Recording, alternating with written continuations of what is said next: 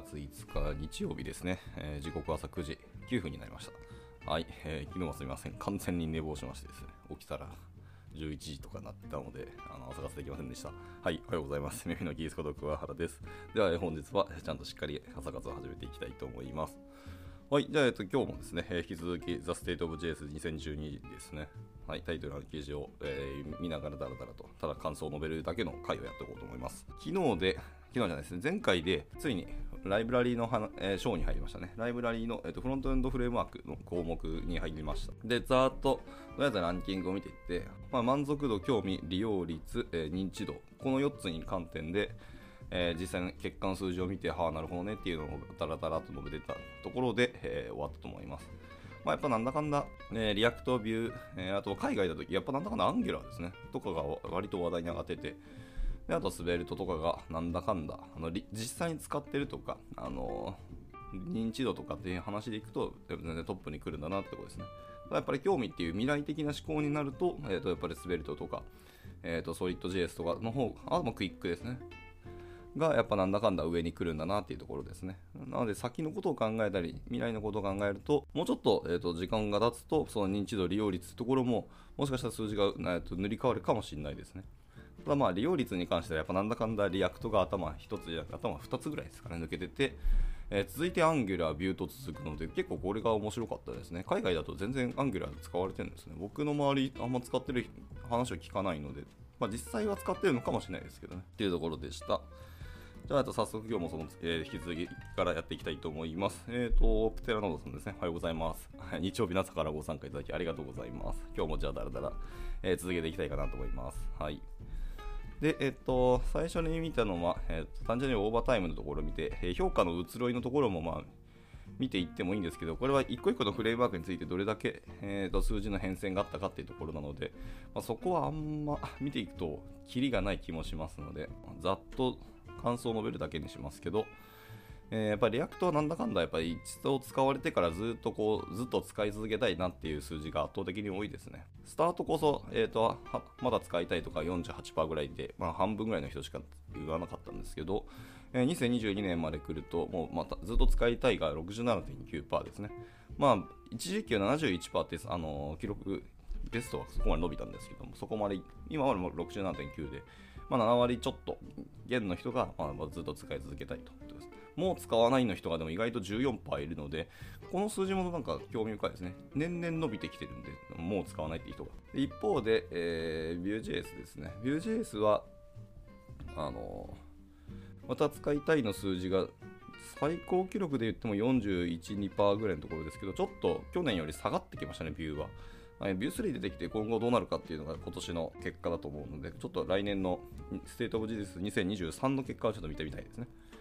で、また、興味ないの数字がですね、ビューは結構伸びてきてますね、実は。知らないっていう数字はもうほぼほぼゼロになってきたんですけど、で、続いて、えアンギュラーはですね、アンギュラーは、あさっきも言いました数字とかいろんな結果としてはあの結構上位にいたっていう話をしたんですけどただ内実を見てみますと,、えー、とこの使い続けたいまた使いたいっていう人は24%から20%ですね。去年が24%で、まあ、その辺、まあ、自己ベストが、えー、と24%ぐらいですね。はい。2021の24.2%が最高記録で、えー、と2022で20.8%にちょっと下がっちゃいましたねで、えー、とちょっと悲しい結果なんですけど、えーもう使わないっていう人たちが3割強ですね最高記録35.8%の人がもう使わないと言ってて2022でも、えー使わないが28%約3割ぐらいの人はもう使わないと。はい、というところです。また、興味がないも40%とかいうので、かなりちょっと厳しい結果になってしまいましたね。いや、本当に、アンギラーっていうフレームワーク自体、僕も触ったことあるし、まあ、案件で使ったことはまだないですけど、えー自分で手を動かしてキャッチアップしてみた感じ、すごくあのよく作られていて、設計もしっかりされていて、ななおかつあの裏が Google になりますので、まあ、未来の機能とか精神的なところとかも考慮入ってるのでいやとてもすごいなと思います。まあ、なんかスタートの学習コスト高いって、うん毎回毎回思ってましたけどでもよく考えたらビューもリアクトもいろんな、えー、とサードパーティーライブラリとかエコシステムからあの本来作りたい今、えー、と目の前のプロジェクトに関するライブラリとか開発環境を揃えるってことを考えるとその辺の時間コストとか学習コストを考えたら Angular と他のフレームワークってそんな大差ないだろうっていう感覚は僕もだんだん思ってきたので、そういう意味でいくと別に Angular っていいんじゃないのと思ったりしますね。まあ、ちょっとシンタックスとか書き方がすごい特殊なので、まあ、そこが結構毛嫌いする人はいるかもしれないですし、でもちゃんとフレームワークって言われるフレームワークってやっぱなんだかんだ Angular ぐらいしか出て思いつかないんですよね。まあ、もちろん Next とか、えー、Next、ベスベルトキットもまあフレームワークっちゃフレームワークですけど、えー、大元からがっつりフレームワークって言われるのはやっぱアンギュラーなので、そこに一律の長もあるなっていう気はしますけど、ただまあ、もう使わないって人が多いので、なんか悲しいなっていうの思いますけど、まあそうは言っても自分もじゃあ使うのかっていうと使わないんですけどね。はい、なんか難しいですね、これは。まあ、使わない理由とかはもうちょっとね、あのー、この他のところに出てくるんであったら、その辺はちょっと見てみたいなと思いました。はい、でその他のライブラリに関してはほとんどやっぱ数字とかグラフに関してはほぼどっこいどっこいで、えー、基本全く知らないのフレームワークか、えーと、もう興味がないかというところがやっぱ数字過半数を超えていって、まあ、まだまだ認知度というところがすごく低いんだろうなところです。まあ、その中でもやっぱりスベルトと,、えーと、ソリッドですねっていうのはその数字がどんどんちょっとちょっとずつ減ってきてて、え、利用事例とかも増えてきてるんだろうなっていう感触はありますね。とはいえまだ、え、興味ないとか知らないを足すと、えー、まあ、ソリッドに関してはもう半分以上ですね50%を超えていきますね。で、次のチャートじゃあ見ていきましょうか。次はですね、えーと、いわゆる肯定的か否定的かっていうところのチャートですけど、まあ、さっきの数字を単純に別の視点というか別のグラフに表しただけですけど、まあ、ざっくりといわゆる肯定的、否定的の方に寄っているかっていう数字ですね。はい。いくと、まあ、リアクトはやっぱなんだかんだもう超肯定的で、まあ、合算して、まあ70%ぐらい、60数パーセントの人たちがまあ肯定的だと言ってますね。滑るとも同じぐらいです。で続いてビューで、えビューは50点超数パーセントぐらいの人が、えーとまあ、使ってみたいと。まあ肯定的で見てますよというですね。はい、えソリッドもそれに続きますね。50スーパーの人たちですね。えー、それがまあプリアクとリット、えアルパイン、アンギュラー、えー、ステンシルとエンバーとこうついていく感じですねな。なんだかんださっきの結果通りっていう感じです。まあ、この結果から、まあ、皆さんがどう判断するかあの52っていうところですけど、まあ、なんだかんだ皆さんその通りなんだろうなというと、まあ、とりあえず JSX が使えるっていうのと、まあ、そのサードパーティーエコシステムとの、親和性があるのかっていうのと、あとなんだかんだあのパフォーマンスとか、えっと、書き方的なものが現代の書き方に、えっと、沿っているかっていうところですね。あのカスタムフックみたいなところがちゃんと作れるようになっているのかっていうのがやっぱり今現代では割と重きを置いてると思ってます。まあ、でそいろんなエコシステムもあのカスタムフックが作れるようなあのライブラリとかがどんどん出てきていますので、まあ、今それが主流というか必須なんだろうなっていうことを加味すると、そうじゃないフレームワークっていうのは結構きついんだろうなっていう感じです。なんか一時代前の書き方を強いられるってところで、そもそもネガティブな印象になるのかもしれないですね。では続いて、えその他のツールですね。えその他のツールとしては、えアストロリミックス、ネクスト、えエルムフレッシュ、ネクスト3と、えネクスト JS ランディングページ。ランディングページテンプレートっていうのがあるんですね。Next.js の。と、えっ、ー、と、スベルトキット、え HTMX と jQuery ですね。はい、っていうのがツアーとつながっていきます。えー、こちらも数字ざっくりいきますと、えー、アストロが402、えー、これはアンケート回答者数、確か合計の回答者数が、えー、3万いくつだったような記憶がありますけど、ナックス3はまあこの先どうなるかわからないので、まあ、今年の結果を見たいなってところがありますけど、あとスベルトキットもですね、まだまだ認知度っていうところは低いので、スベルトキットも今年伸びるとは思ってますが、まあ、この中でいくとやっぱ Astro が頭一つ抜けると思います。まあ、いわゆるあのどのフレームワークですね、 Vue とか React とか、あとその他別のフレームワークとかの、えー、カスタムコンポーネントをそのまま使って使えるように、えー、カスタマイズされていたあのフレームワークですので、そういういろんなものと一緒にやりたいっていうのでいくと、 Astro の方がやっぱり一日の長があるというか、そういう機能の特殊性があるので、これは面白いですね。ただまあ、そんな React とか Vue の、えー、コンポーネントって書き方全然違うのに、えー、それがそのまんま、えーと、流用できると、まあ、多少のその書き方のあのルールに従わなきゃいけないんですけど、それ従いさえすれば、その既存の別のフレームワークで作ったコンポーネントが使えるっていうのはなかなか面白いんですけど、ソースコードちょっと見てみたいですよね。かなりなんか中魔改造されてんじゃないかっていう気はしてますので、はいまあ、そこはちょっと興味あるんで、ちょっと後ほど見てみたいなと思いました。はい、では続いて、えーと、フレームワークの現状に満足していますか？あフロントエンドフレームワークの現状に満足しているかっていうこうざっくりした回答ですけども、えー、あ回答者数合計すると3万2932だと。はあね。でも完了度83.5%だからもっといるはずですけど、まあ大体3万ちょっとの人たちですけど、えー、満足しているが45.4%なので、あの半分以上の人が満足してない、どっか不満があるということですね。61.1%の人たちはとりあえず満足はしているということですね。はい、でどちらでもないが17.7%、えー、不満が3.2%、えー、とても不満が1.8%で回答なしが16.2%回答なしってどういうことなんだろう？どちらでもないですらないっていうので、と特に何も思うことなく淡々と使ってる人たちが16.2%ってことかな。か、まあなんか自分でフレームワーク作ろうとしてて、えー、と満足か不満足かっていうところは、今は感想を述べる気がないよみたいなことかもしれないですね。うん、まあでも60%超えてる人たちがま満足でいってるので、まあ、この数字を多いと見るか少ないと見るか難しいところですけど、個人的にはそれでも多いのかなこんだけフレームワークばっこしてて、えー、ライブラリーも大量に毎年毎年新しいのが発生しまくってて、まあ、選択肢いっぱいあるしあの書き方がたくさんあって楽しいんですけどやっぱこうフロントエンドのフレーム、えーと、エンジニアとして仕事をしている身としてはもういい加減落ち着いてくれよっていつも思いながらやってますね。ただまあやっぱね、若い子たちはその新しいのどんどん出てきて、新しいおもちゃ増えるんで、やっぱ楽しいっていう人たちもいて、まあそのエネルギーが僕になくなってしまったってだけではありますけどね。じゃあ続いて、はい。あ、じゃあフロントエンドフレームワークの項に関してはこんなところで終了だそうです。じゃあ続いては、えっ、ー、と、レンダリングフレームワークっていうところですね。はいまあ、いわゆるラッパフレームワークと言ってもいいかもしれないですけど、まあ、そっちの方を見ていきたいと思いますが、えー、こっちの方でいくと、まあ、やっぱ満足度、興味、利用率、認知度を見ていきたいと思いますが、まあ、これで今日の朝方終わる気がします。はい、じゃまず満足度からですね、満足度でいくと、えー、アストロが2022は堂々の1位に躍り出ました。去年、えー、2021では第2位だったんですけど、第1位、ついにアストロがドーンと来ましたね。いや、強いですね。さすがにやっぱ、その親和性のさっきの話した通りですけど、他のフレームワークとの親和性があるっていうところで人気が上がったのかなっていうのが一つ思いました。で、続いて第2位が、えー、スベルトキットですね。はい、スベルトキットは2021では第1位でした。はい、というところでちょっと下がっちゃいました。とはいえ、まあ、アストロがすごく伸びたっていう、で、その伸び率に負けてしまっただけであって、全然、えーと、スベルトキットは今年も伸びていくんだろうなっていうのは思いますね。使ったら分かりますけど、かなりあの熟成してきてて、あのしっかり、あの開発に耐えうるポテンシャルを備えつつあるって感じはしましたので、あの書いてはないんですけど、あの去年のフロントエンドカンファレンス沖縄の、えー、発表で、登壇者の中に確か2人か3人ぐらいスベルトキットに触れてて、あ、そんな今いけるんやっていうのをしっかりお話聞けたので、僕は結構興味ありますね。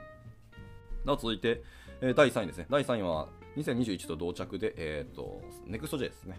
はい。まあ、NEXT はまあまあそうでしょうね。安定して上位に来るでしょうっていう感じはします。はい。で、続いてですね、えー、僕ちょっと驚いてるんですけど、ドキュザウラスがここに来るんですね。ドキュザウラスってフレームワークだけど、アプリケーション開発のフレームワークとして僕使って使うものじゃないと思ったので、まあ、いわゆるそのホームページだったりとか、えー、と公式サイトとかっていうのを作るため、いわゆる性的サイトを作るための、えー、フレームワークと思ってたので、まあ、ここにまさかドーンと来ると思ってなくてですね、いや、なんかそういうアプリケーション作れるような風に機能が拡張されたりとか調整したのかなっていうのは全然ちょっと調べてなかったので、驚きです。要は、昔触ったけど、今全然触ってないので驚いてるってとこなんですけどね。はい。で、これが第4位にゴンといきなり来たので、ほほーんってとこです。いや、僕、この結果、今初めて見たので、後ほど見てみたいと思います。この公式サイトにアクセスしようと思いました。はい。じゃあ続いて、リミックスですね。リミックスは、えー前回は4位だったんですけど、えー、今回で第5位に下がっちゃいましたね。はい。でも82%なので、まあ数字としては全然でかいですけどね。多分リミックスは超えると思うんですけどね。で、ドキュサウルスがどこまで来るかですね。これそんな伸びるのかなっていうのは印象が、今僕にはなく結果を見てみたってことだと思いますが。はい。では続いて、えー、と第7位がえー、と 11t ですね。はい、こちらも、えー、と静的サイトジェネレーターとして使うようなもんだと思ってますね。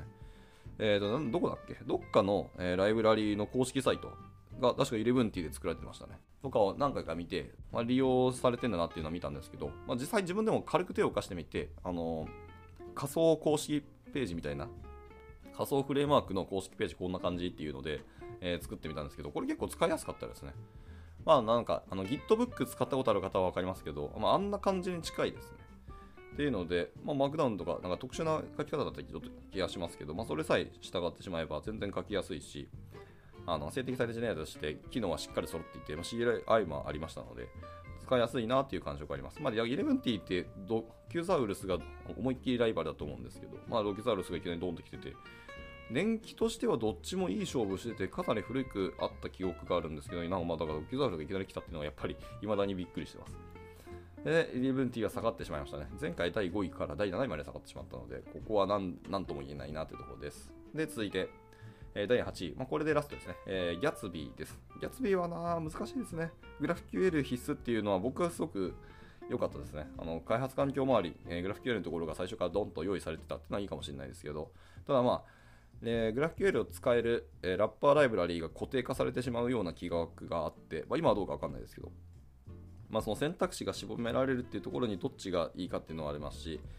もう今更グラフ QL しか使えないっていうのも、それはそれで辛いみたいなところあるかもしれないですね。一応フレームワークとしては、あのアプリケーション開発にも全然使えるフレームワークではあるので、で興味っていうところは、まあ、今まで触ったとか、今から新しく触るとかっていういろんなものを加味して評価しなきゃいけないんでしょうけど、えー、興味っていうところで言うと、やはりこちらも、第1位はアストロですね。アストロ第1位67%です。えー、前回が第3位だったんですけどね。はい、で続いて第2位が、えー、スベルトキットですね。こちらも第、えー、前回は第1位だったので、まあ、ここはさっきの満足度と全く同じ結果ですね。で続いて、えー、第3位が NEXTJS ですね。NEXT は前回第4位だったので、えーと、上が順位1つ上がったって感じです。で第4位はリミックスですね。やっぱりリミックスは多分前回第2位だったんですけど、評価下がっちゃったんでしょうね。使ってみてみんな下がっていったっていう意見とか、そういうブログがたくさん出てしまったのかなっていう印象です。でその印象から、えーと、興味がなくなってきたのかなっていうところですね。いろんな実態の声を聞いて、あじゃあ使わないかもね、みたいなところになったのかもしれないなっていう、まあ、邪推ではありますけど。はい。で、第5位ですね。第5位が、えー、先ほども出ました、ドキュザウルスですね。こちらに興味があるよってところだそうです。なんか意外ですね。なんか満足度でいきなりこう第4位でしたっけ？ドーンと来てて、興味のところにも第5位に来てるので、これは逆に使った人が、えー、といい、えー、使い勝手いいなみたいなポジティブな声をいろんなところネットに流したんだろうなっていう印象はありますけどね。はい。で、で第5位がドキュザウルスでした。これ、まあ、来年の2023の結果がどうなるかっていうのすごく気になりますね。はい、では続いて第6位。第6位は、えーと、と NUXT です。えー、NUXT は、えー、2020年だったら第3位だったんですけど、ここからゴンゴンと順位を下げていって、えー、2022の結果では第6位まで下がっちゃいましたね。はい。まあ、NUXT3 が出たので、それもまた 傍観はしたいですけど、まあでも、 Astro SvelteKit Next っていうところはトップ3は多分来年も変わんないと思いますよね。でなんか Docusaurus がもしかしたら第4位に来るかもしれなくて、 Nuxt が Docusaurus を抜けられるかっていうのが興味深いところではあります。はい。で、えっ、ー、と、第1、2、3、4、5、6位。第7位ですね。第7位に Gatsby ですね。はい。 Gatsby は、えー、前回は第7位、そのまんまですね。で、第8位、 Eleventy ですと。はい、まあ、この辺はちょこの先に出てくる認知度の話も出てくると思いますけど、認知度が下がってるんじゃないかなっていう印象もちょっとしますね。はい、じゃあ続いて、えー、利用率のお話に移りたいと思います。はい、素晴らしい。はい、利用率、えー、トップ4つですね。上位4つのフレームワークは変わらずの結果になりました。第1位は NEXTJS で49%、えー、第2位がギャツビーですね。利用率でいくと。ああ、そうなんや。率でいくとギャツビー第2位に来るんですね。23%です。で、第3位ナクストで18%、第4位スベルトキット12%というところなので、あーね、やっぱいろんな観点でやっぱりちゃんと見ないといけないっていうことですね、これは。いや、面白いですね。ギャツビー第2位なんだ。へえ。まあ、一時期、ギャツビーかネクストかみたいな結構ライバル視されるブログもたくさん出てたぐらいなので、もちろんすごく流行ったっていうのは事実として知ってはいますけど、でも、えっとですね、2019からギャツビーはずっと第2位ですね。ネクストは2018から第1位。で、えー、ナクストも2020年から第3位ですね。はい、というところで。スプレッドキットはやっぱり出たのがちょっと結構後発的だったので、去年去年ですね、前回からこのサーベイには登場してますけど。はい。で、第5位がアストロですね。アストロは前回第7位で、えー、一番下だったんですけど、いきなり第5位に伸びてきたよって感じです。それでも9%なので、まあそもそもまだそんなに使われてはないってところですけど、伸び率を考えると、アストラこの先も、えーと、伸び率として、えーと、利用率は絶対増えていくと思いますので、来年順位変わると思いますが、スベルトキットも同様に伸びると思うんですけどね、個人的には。もしかしたらアストロの方が上に来るかもしれないということで、えー、来年は多分ネクスト1位で、2位ギャツビーかな、まだギリギャツビーかしらないです。ギャツビーの減利用率が減っていくってことを加味すると、第2位、ワンチャン、えー、アストロが第2位、もしくはスベルトが第2位来るかなってところです。もしくはですね、ナクスト3がどれだけ伸びるかですね。まあ、この辺が結構団子状態で2位、3位、4位とドーンと来て、ワンチャンギャツビーは第5位までゴゴンと下がっちゃう可能性はあるなと思いました。で、えーと、第6位ギャドキューザウルスです。で、第7位リミックス、第8位イレブンティーと来てますので、まあ、利用率のところでいくと、イレブンティーとリミックスはもうちょっと下がる気がしてますね。ドキュサウルスが、まあ、この辺、第5、6位ら、6位のところをキープするのかなっていうのが僕の来年の予想です。はい。で、ラスト、えー、認知度ですね。ここも結構加味しなきゃいけないんですけど、えー、認知度もほぼほぼ、えー、顔ぶれは変わらなくなりました。はい。第1位、NEXTJS98%。まあ、そうでしょうね。この業界で NEXT 知らない人はほぼいないと思います。えで、第2位、ギャツビーですね。いや、やっぱギャツビーも、やっぱ知られてるってところは本当強いんでしょうね。85%ギャツビーでした。第2位です。なので、認知度高いから、それはまあ1回は触ってみたっていうところの利用率も高いのもまあ分かりますね。ただでも23%って言ったので、なかなかもうちょっと利用してるのかなと思ったらそうでもないんですね。ただまあ認知は知られていいと。で、え第3位 NEXTJS が85%です。で、第4位リミックス74%、第5位がスペルトキット72%ですね。で、第6位アストロで64%。まあまあ、これはそうでしょうねってことで。で、第7位ドキュザウルス40%なので、まあ、ドキュザウルスはそんな認知は高くないけど、使った人の満足度は結構高くて第4位にゴーンと来たんでしょうね。興味に関しては、そのだから満足度高い人たちの発信があの功を奏したのかなという感じはしますけど、まあちょっと、もしかしたらですね、あの機能として、かバージョンとして結構メジャーバージョンがドーンとアップして、新しい機能入ったとか、すごく、あのーリッチな感じになったのかもしれないので、ちょっと後ほど見に行きたいと思います。多分公式ブログあると思うんで、その辺があったら、えー、とこの State of JS のページ読み終わったら、次のブログ読むブログで使おうかなと思ったりします。はい。では続いて第8位で、えー、と 11T ですってところでした。はい、11T はやっぱ認知度もだんだん下がってきたってところですね。でも認知度下がったけど数字としては伸びてて、えー、と34%から36%に数字としては伸びてますが順位が下がっちゃいましたってところです。というところで、まあだから、なんだかんだ、えっと、サーベイした回答者のうち36%は知ってるっていうんだから、なんかまあもうちょっと伸びてもいい気はしますけどね、利用率とかも。はい、まあまあ、こんなところの結果で、なんだかんだやっぱ NEXT は強すぎるなって感じはしました。はい。で、まあ評価の移ろいについても、まあどっこいどっこいで、さっきの数字をほぼあのそのまんま別のグラフにしただけなので、ここは割愛したいと思います。で、えっ、と、待てよ、時間的にもう今30分超えたので、そろそろ区切りにしたいと思いますが、えーざっくりざーっといきたいと思います。えー肯定的か否定的かのところですけど、まあ、NEXT はほぼほぼ、えー肯定的で、7割近くが肯定的、スベルトキットも50スーパーですね、が肯定的です。続いてアストロですね。アストロが50、こっちも同時数50スーパーが肯定的、えーリミックスが40後半ぐらいですね、が肯定的ですけど、ちょっと否定的なところも30ちょっとあるので、リミックスは、ちょっとリミやっぱ下がるかもなっていう印象があります。大体続いてナ,、えー、ナックスですね。ナックストが40数パーセントが肯定的で、えー、とでも否定的の方も40近くですね、30後半になっているので、数字の結果が来年どう変わるかというところは興味深いです。で、続いてドキュザウルスですね。ドキュザウルスが、えー約40%の人たちが肯定的、否定的が20数パー、20後半ですね。なので、ドキュザウルスももしかしたら伸びるかもなってところですね。使ってみたらいいじゃんってなる人が結構来年も増えるんだろうなという印象です。で、続いて残り2つが、えー、と否定的が強いですね。否定的が、ヤツビーですね。ヤツビーが50スーパー否定的、肯定的も、えー、と20後半ぐらいなので、はい、大体否定的な方にちょっと傾いちゃいましたというところです。で最後、11T ですね。11T が、えー約40%が否定的、えー肯定的も22、3%ぐらいですかね、これは。というところなので、ちょっと否定的になってきたってところですね。まあ、古参ではあるのでね、ところでした。な何かしらのやっぱアップデートだったり、新機能というか、別のブランディングを考えなきゃいけないんだろうなっていう印象はありますね。で、他その他のツールですね。その他のツールもやっぱ、パーセントで出すとほぼほぼ1%、0%になっちゃうので、えー、と数字としてはあのカウント数が出てますけど、えーその他のツールでいくと、えー SolidStart が、えー202票入ってた。あと Fresh、えー Vite、Elm、まあ、 Vite をレンダリングフレームワークというかちょっと悩ましいですね。 Elm も悩ましいところですね。で、 VuePress、えーQuasar ってやつですね。で、あとネク、 Nest ですね。 Nest もここに入れるのかっていう感じはありますが、で、クイックもここに入るのはちょっと悩ましいですね。で、あと、レッドウッドと,、えーと Blitz ですね、が若干入ってました。はい、いわゆるあのフロントエンドのフルスタックフレームワークと言われているものですね。レッドウッド JS と,、えーとブリッツ JS ってやつですね。ここはやっぱまだ伸びなかったですね。来るかなってワンチャン思ってましたけど、そんな伸びなかったので、まだみんなはまだまだ、えーとフルスタックには考えてはないってことですね。やっぱり UI のところに興味関心が強いのかなという印象がありました。で、えーラストですね。はい、えーラストは、えーっと、今満足してますかどうですかっていうところですけど、えー満足がやっぱり一番高くて34.5%、えーとても満足が11.7%なので、フレートフロントエンドフレームワークの方の結果から見るとちょっと少ないですね。レンダリングの方、ラッパーフレームワークの方は、実に50%はいってないですね。48.2%の人たちが、47.2%ですね。が、えーいわゆる満足していると。で、どちらでもないが30.4なので、ちょっとまだ揺れてたり、いろんなフレームワークいっぱい出てきているので、評価するのが難しいなというとこなんだろうなと思いました。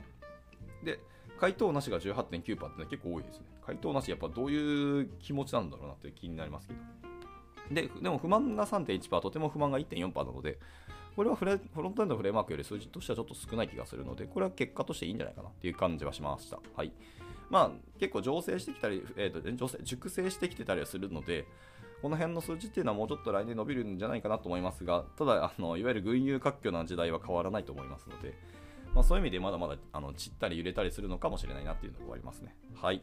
というところで、えーと、じゃあ、区切りがいいので、えー、ここで朝活は終了して、明日月曜日は、えーと、テストですね、テストフレームワークのところから、えー、入っていきたいと思います。まあ、もうそろそろ見る項目も減ってきてはいるので、テスト、ね、モバイルデスクトップビルドすると、明日は3つぐらいいけたらいいなと思っておりますので、まあ、興味あればまた参加いただければ幸いです。じゃあ、